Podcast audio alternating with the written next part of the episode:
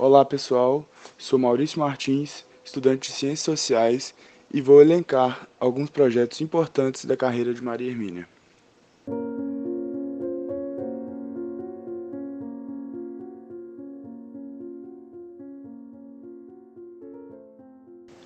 Maria Hermínia fez parte da revista Argumento, um projeto de Fernando Gasparian, onde ocupou o cargo de secretária de redação.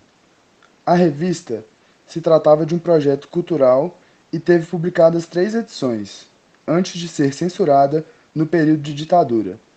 As primeiras edições tiveram um êxito muito grande, tratando de temas ainda muito atuais, como a questão ambiental no Brasil, relações raciais e a economia da América Latina.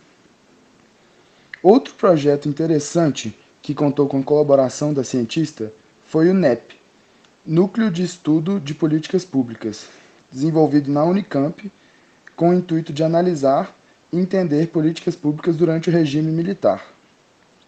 Se tornou um núcleo interdisciplinar que contava com pesquisadores de várias áreas e fez parte da formação de importantes profissionais da ciência política foi gerador de debates que posteriormente viriam a ser fundamentais para a criação do SUS, por exemplo.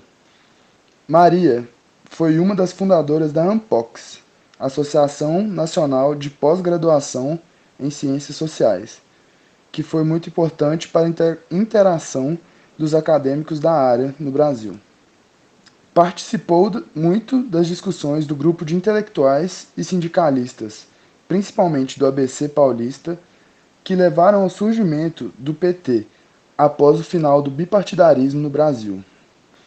Acabou permanecendo no PMDB por motivos incertos a ela, proximidade de amigos talvez, apesar de seu orientador ter sido uma das pessoas próximas a se filiarem ao PT.